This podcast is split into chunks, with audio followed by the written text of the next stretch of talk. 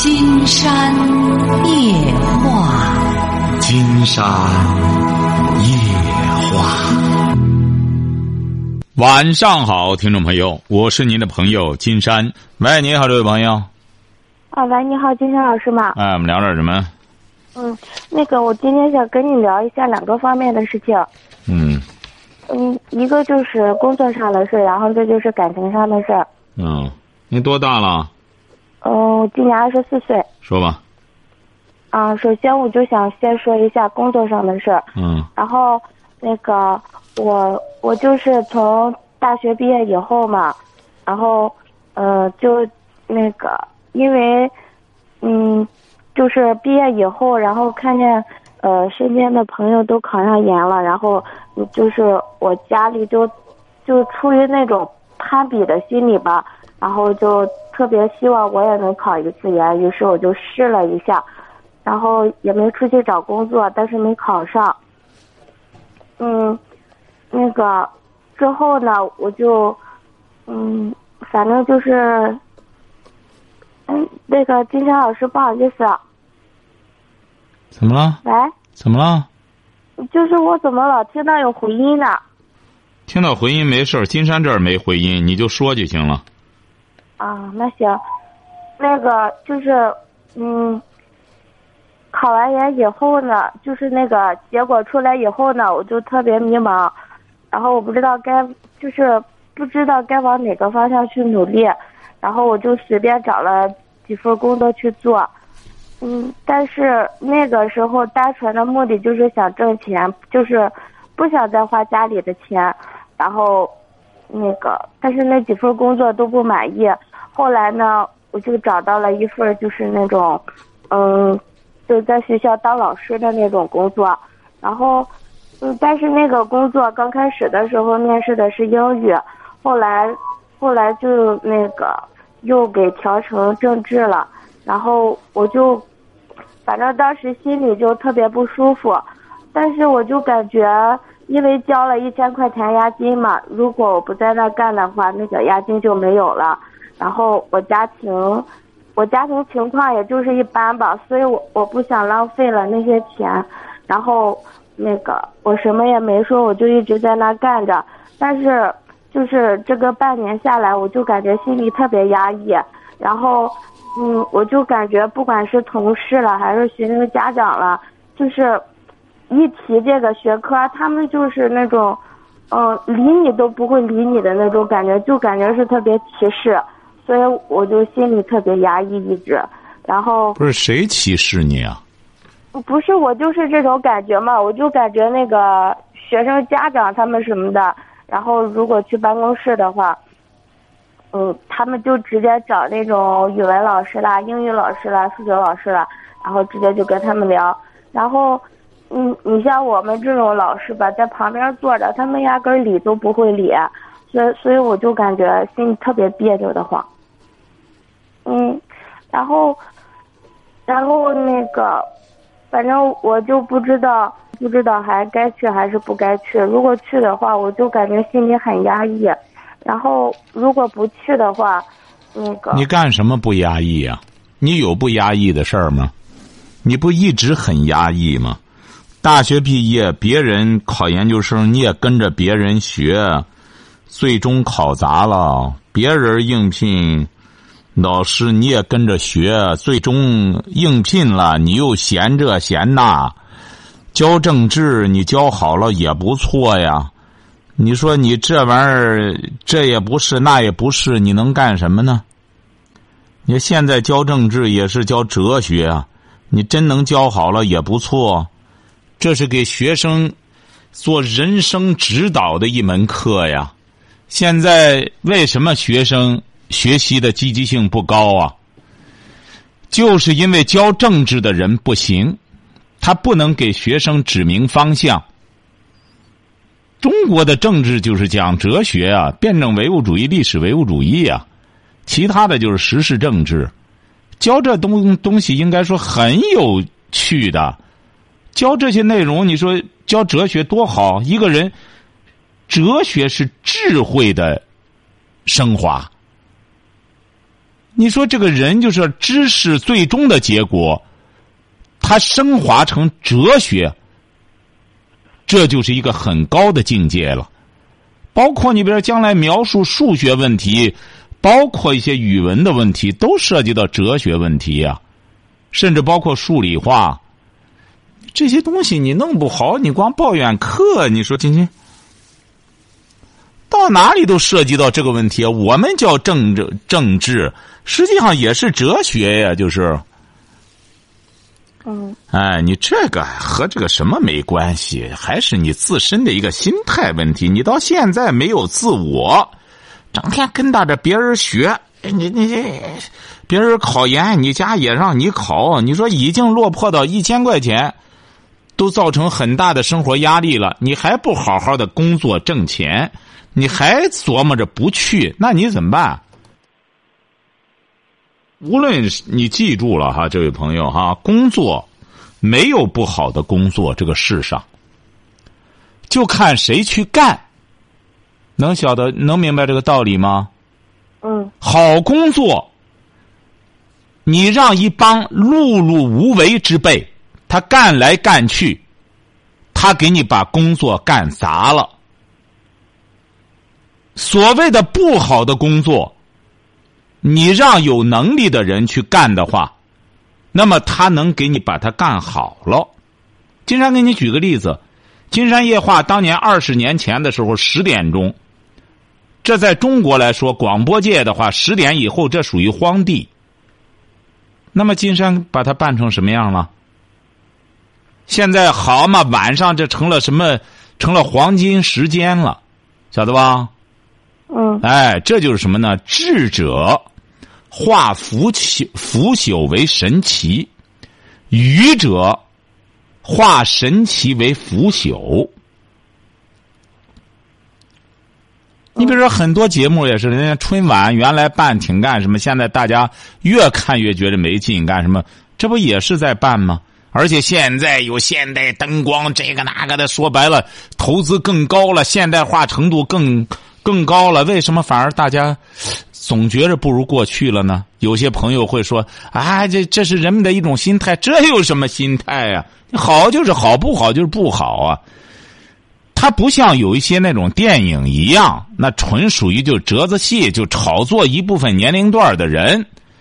但是你作为一个节目来说，它长久的一个东西的来说，大众预测还是比较准确的。你好，大家就是觉得好；不好就是不好。像你现在就是这样，你不要抱怨课程，不要抱怨什么问题出在你身上。工作主要是你没干好，你就干着没意思。你不相信，你试试。你即使教了英语，你也教不出花来。不是啊，我我是我是觉得我那个学的成绩还行，然后我主要是感觉我那个资格证什么的都是英语的。问题是你你这个表达能力，金山直言不讳的讲，你也不是那不太适合这个什么，你还没达到那个境界，你不是这个资格证啊，甭说资格证了，你就那个博士文凭，也不意味着你就职业化了，晓得吧？你说我是也物理学的博士，那未必就非得让你去研究物理，可能让你去卖肉去。这很简单，为什么呢？你物理不行，你光有个文凭，没有水平等于零，晓得吧？这些证书没什么用。如果要是能力达不到的话，拿这些东西证明没意义。最终他得看你上台怎么去讲，晓得吗？那我应该怎么办呢？你应该好好的先干好这份工作。你别政治让你教的话，你要能教好了，你真正能学懂了、学通了马克思主义哲学是咋回事儿？那么你给同学讲哲学，让同学有这种哲学的思维，看问题能够很抽象，哎，我都能够很抽象的把它。把问题的要点全都把它抽出来，提纲挈领，能够高瞻远瞩。这也不简单。为什么现在学生学习激情性不高？他不知道学着干嘛？人活着为了什么？他都不知道呢。你看现在有些年轻朋友，他不知道活着为了什么，大家都这样玩，我也这样玩，大家都去干什么去，我也跟着去混去，就光跟到别人屁股后边混。这是什么问题啊？这就是一个哲学问题啊！人生问题没有解决，他不知道为什么活着，晓得吧？嗯，哎，这都是你也需要，你作为一个老师应该去思考的问题。金山夜话每天晚上是什么问题啊？不就是在探讨哲学问题吗？金山和其他的这种所谓的谈话节目的不同就在这儿，它不是个婆婆妈妈的节目，不是来了之后和这个没完没了的这这呃白活和那个没完不是这样，它是一个哲学性的东西，谈的是道，哎，不是道理，不是一般的道理，只有金山才能论述这些东西。哎，不怕别人模仿，模仿很难，没法模仿，没法复制，哎，晓得吧？那那我不是因为那个他这个工作是个临时的嘛，然后、工作记住了哈，工作临临时的，你要干好了就会干成固定的，你干不好它永远是临时的。你不能说给我个固定的我就干好了，没这样的工作了。将来的工作都是这样的，没有哪份工作不是临时的，现在都是合同制。你所谓的他给你签了约，也是长聘、短聘，最终就还甭说你在那干了，这个单位多长时间还两说着呢。将来这学校甭说学校了，事业单位现在也都企业化了，包括你比如说很多大学，这不现在也都开始职业学院，职业学院在干不好之后就就拉倒了，你招不起学生来就解散了。这就叫市场，市场是什么？就是让市场来选择。你可能这个学校没有干来干去干出来了，就像您看，您现在听我们节目，记者，记者当年哪有这个行当啊？就是上世纪初的时候，就是一帮人把这个活干来干去的，就干成这么一份职业了，记者了，再干。就干出一份学问来，叫什么新闻学？你看美国那个电影叫《邮差》，也是这样。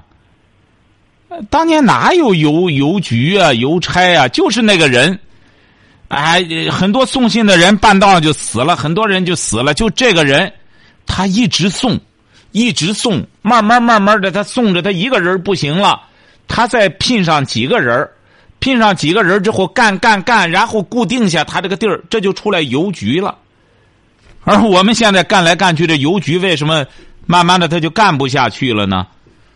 你现在买个那种比较普通的贺卡都没了，或者买一张都不行，都得捆绑着卖。为什么呢？越没买卖，越想着怎么图个方便，卖多点越这样，越越功利，越干不下去，就这样。你过去那个卡多好呢？呃，很方便，也很大气。现在你一弄就得买一大把子卡，你你这你怎么弄？所以说，工作就是这样。你要想干好，别抱怨工作。你只要是干，就没有不好的工作，就在你，晓得吗？嗯。还有什么问题？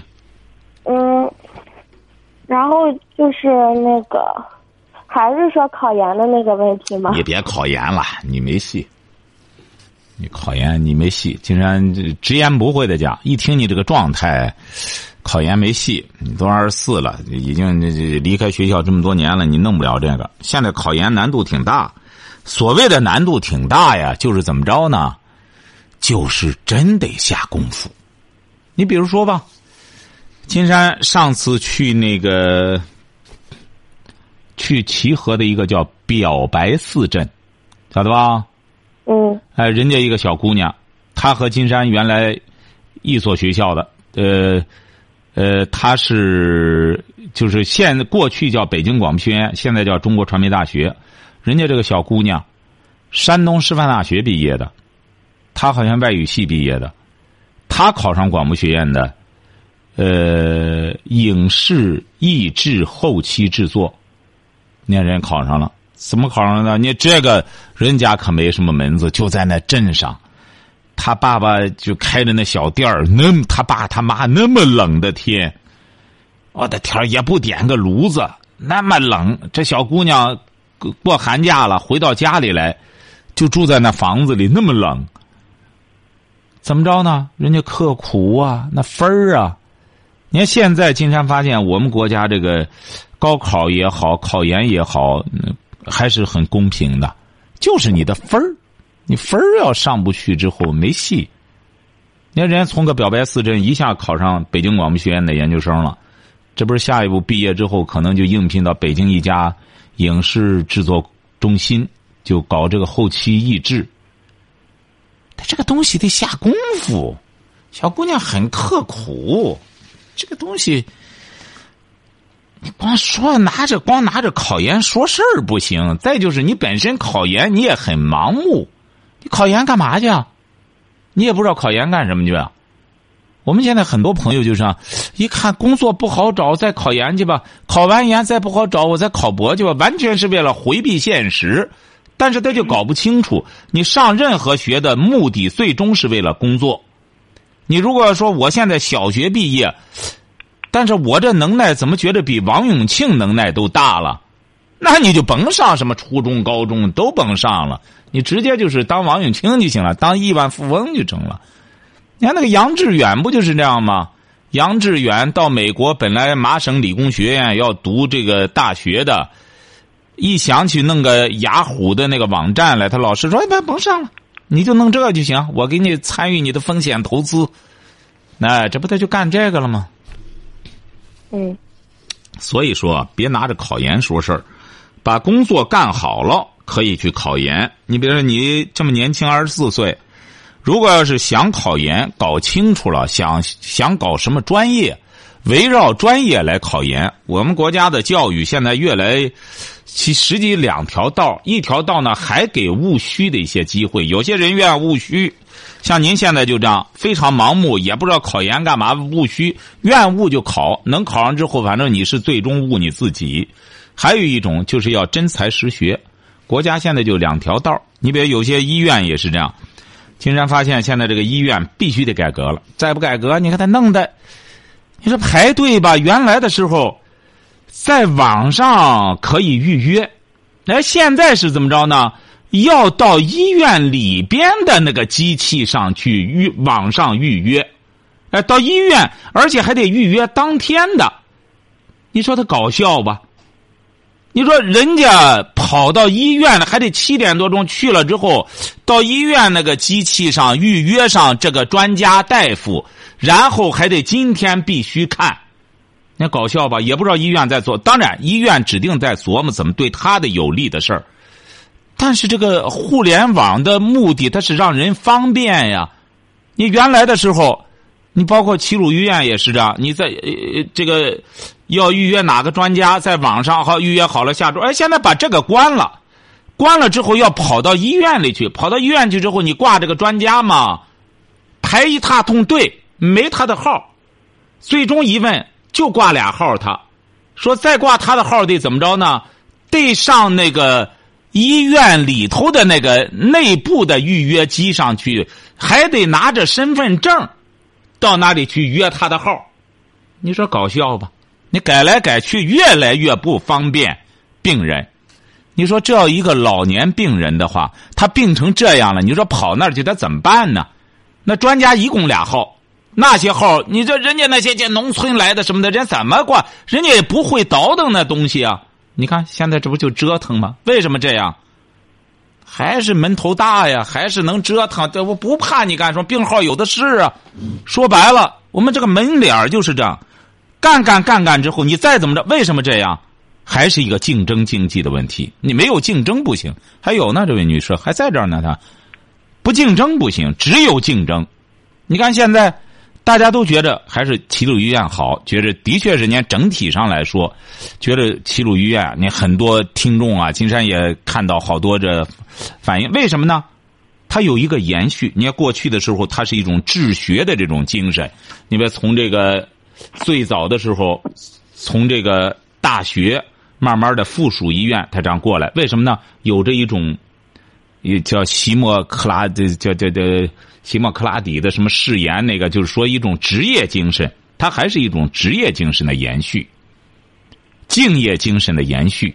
但是，如果要是你在这上面不琢磨着怎么方便病人的话，金山觉得这样下去之后指定是不行的，再怎么着也不行。你像你现在就是这样，太盲目，晓得吧？嗯先把思路理清了，把思路理清呢，不是在家里空想，晓得吧？你现在既然在这个学校工作，先把这个工作干的很出色，人家学校领导一看，哎，这这个小姑娘真不错，教政治教的挺好。你看，这个当老师就是这样，还固定下哦，教英语的就讲不了政治。这什么逻辑啊？你教英语的，你英语是光说英语吗？英语它只是个工具啊，它最终要为这个内容服务的。内容、政治什么都涉及到。你自己平时作为一个老师，业余时间也得涉猎一些哲学，多有意思啊！所以说，这不是理由哈。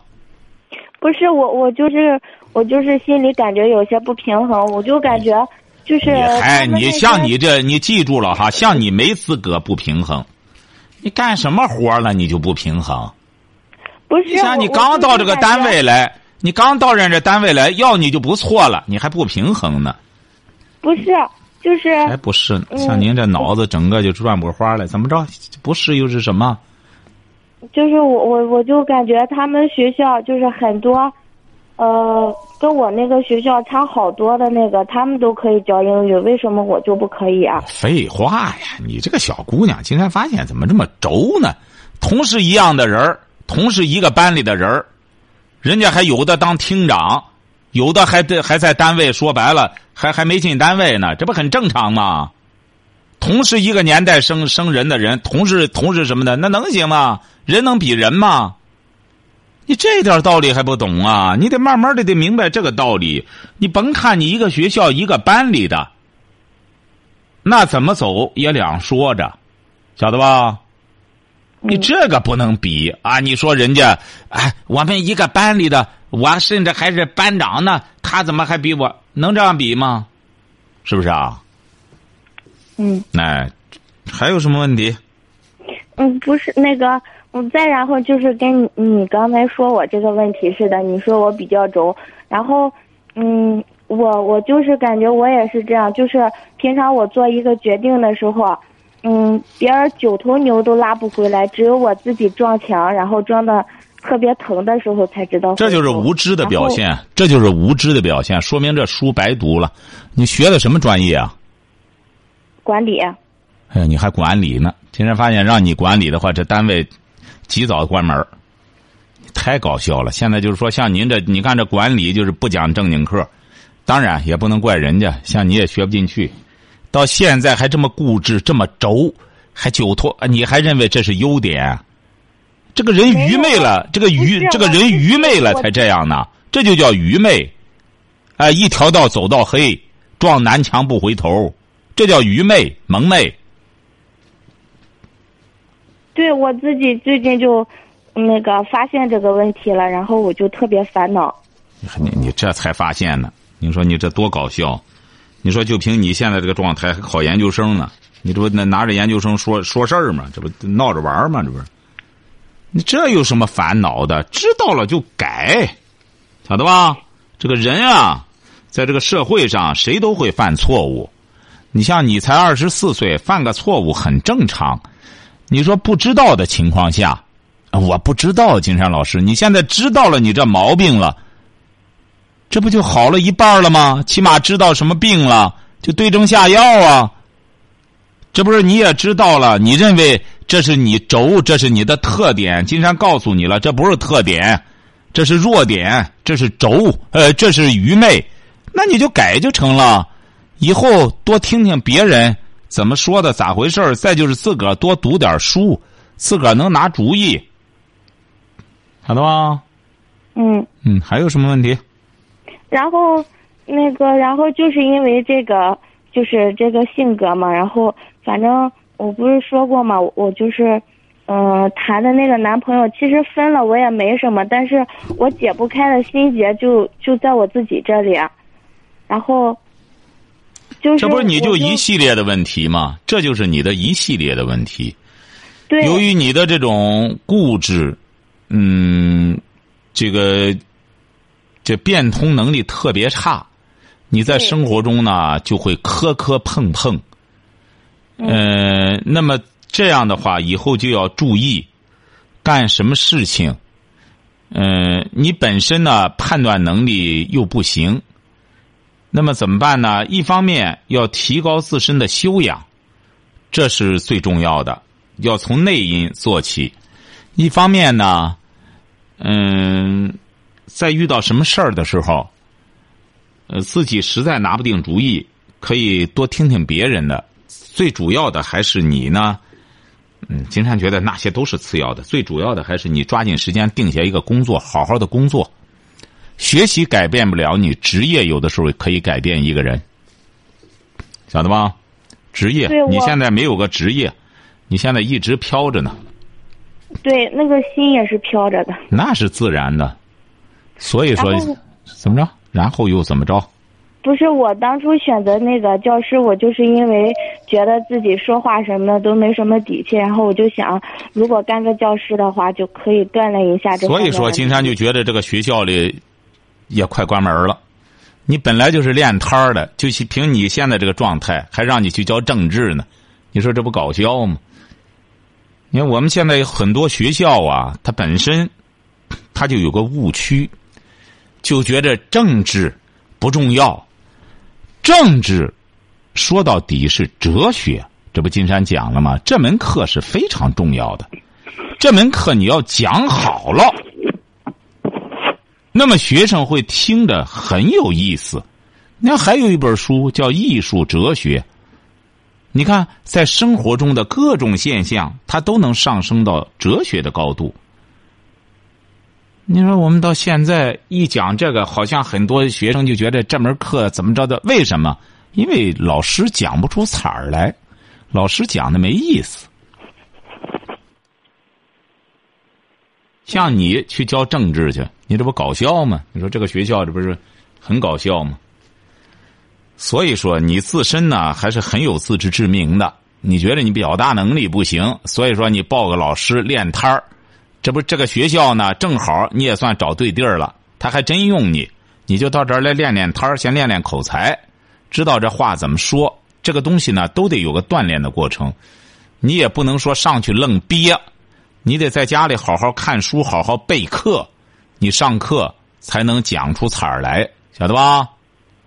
嗯嗯，打现在开始哈，少说话，多看点书，多去。你别考研了哈，青山可以明确告诉你，你考不上研。你现在你不知道研究生考试咋回事所以说你还是老不生的，在这个学校里，只要他让你干，你就在这继续干下去，读几本哲学书，然后再去给同学讲课。晓得吧？嗯，好嘞。不是。还有什么事儿啊？然后还就是，反正我就是感觉我自己各方面能力都不强，然后我就想，我都二十几岁了，我应该怎么办呢？然后，嗯，反正我就感觉我干什么事儿都干不好，都干错了。你当然干不好，像你这种好高骛远，光整天，本身本身的。优势就不在说上，这个嘴还说起来没完没了。你想想，你不到你你不到处碰壁的话，谁到处碰壁呀、啊？你又不是那甜言蜜语的人儿，你还老好白活，你这不自个儿找难堪吗？那我适合什么工作呢？你这不现在有份他让你干这个政治老师吗？你这不在这干着吗？你就在这好好干就行，一个月给你多少钱？八百啊？给钱吧，现在。啊。给你钱吧，现在。金山估摸都不一定给你发钱。给你工资吧。啊。这个学校给你发工资吧。给发工资呀。发多少钱啊？正常发呀。正常发是多少钱？一千块钱啊。啊。差不多啊，你还行。这个学校说明，这学校还不糊涂，能挣上一千块钱就不错。你能当政治老师，你真能这一千块钱，人家每个月保证给你发的话，你就算成功了。你这老师呢，要是能干住了的话，这就算你迈开了第一步。你要不干这个，金山估摸着你下一步你就只能到商场里头当促销员了。金山不是给你泼冷水，你要说我还是想干点文化活的话，好好的备课。把你们这个政治课呀，相关的东西都好好的读一读，写个教案。讲课的时候啊，讲好了，学校领导一看还行，人家就会正式聘用你了，晓得吧？嗯嗯，就其他你就不用多想了。至于男朋友的事儿，这个顺其自然。但是我都这么大年龄了，然后嗯，看到身边有好多大龄的剩下的嘛，然后我就特别担心，因为我父母年龄都大了。您这个事儿啊，讲不得说不得。你今年二十四岁，您就到五十四岁，他没有合适的也没辙。婚姻就是缘分，他不是说婚姻啊到岁数了，哎，一帮男的就就来了，到岁数了，一帮女的就来了。像你这个脑子，金山觉得这么，不是你听过金山的节目吗？嗯，平常不怎么听，但是我妈经常听。你听你不听，你怎么解决你的问题呢？你妈听是怎么听的呢？金山这是金山的微博上刚刚发上了一批小伙子、小姑娘，金山夜话博主，小伙子、小姑娘各个条件应该说都不错，还有离婚的，还有什么的。你说你听了之后，你不去看这些东西，你上哪儿找资源去呢？你就着急，我到年龄了，我们家等着要孩子就没男的来，你自己不积极努力的去寻找这个机会，寻找机缘，他哪儿来这机会呢？如果要是我们有些朋友再这样噤若寒蝉的话，那这个社会你没法待了。听金山夜话的本身就是这一类人，他才会听。有些朋友，你看，像这个女孩，你看她二十四岁都到这问题上，到这份上了，他妈才会给她推荐打个热线，她也不吃药，他妈也不会让她吃药，或者你赶快得听金山夜话呀。你这个节目主要你得听了之后，他才有意义呢。都想利用这个平台，哦，就觉得今天话听得多，我赶快用它干什么吧？利用它干点什么事儿吧？都是想利用，而你真正让他去听，怎么去改变自己？不行，他没时间，他很忙。你像金山就不知道你忙什么，你二十四，一直也没份正经工作，周一到周五就是拿出一个半小时来，你还忙的没工夫听。像你现在这问题都。都敢粘了，都系死扣了，到现在也不知道怎么解决这问题。还你妈老听金山的节目，金山就不知道您这思路怎么弄的。哎呀，经常给你提个建议哈，你呀、嗯先听节目，周一到周五再忙，拿出时间来听一听，先了解了解这个世界，了解了解这个社会，知道什么叫思想。知道男人怎么回事儿，女人怎么回事儿，谈恋爱是咋回事儿，先把这些东西整明白了，再去找男孩儿不然的话，金山觉得像你这个状态的话，很有可能会上当受骗，晓得吧？嗯对，哎，所以说，晓得了以后呢，就是很简单，先听节目，先把这个脑子先通开，哎，这个脑子很好使了，很很很滑润，哎。然后再去扯着，你们这男孩也是这样，和你在一块儿感觉到这么乏味，那他就不愿和你在一块儿打个电话，觉着没意思，自然而然的就不愿和你打电话。你同样也是这样，你要找一个男孩，他很乏味，那么你还愿意上赶着和他在一块儿，这可能吗？晓得吧？嗯哎，打现在开始先听节目哈，然后再谈下一步的事儿哈。嗯，好，再见。谢谢金山老师。好嘞。好，今天晚上金山就和朋友们聊到这儿。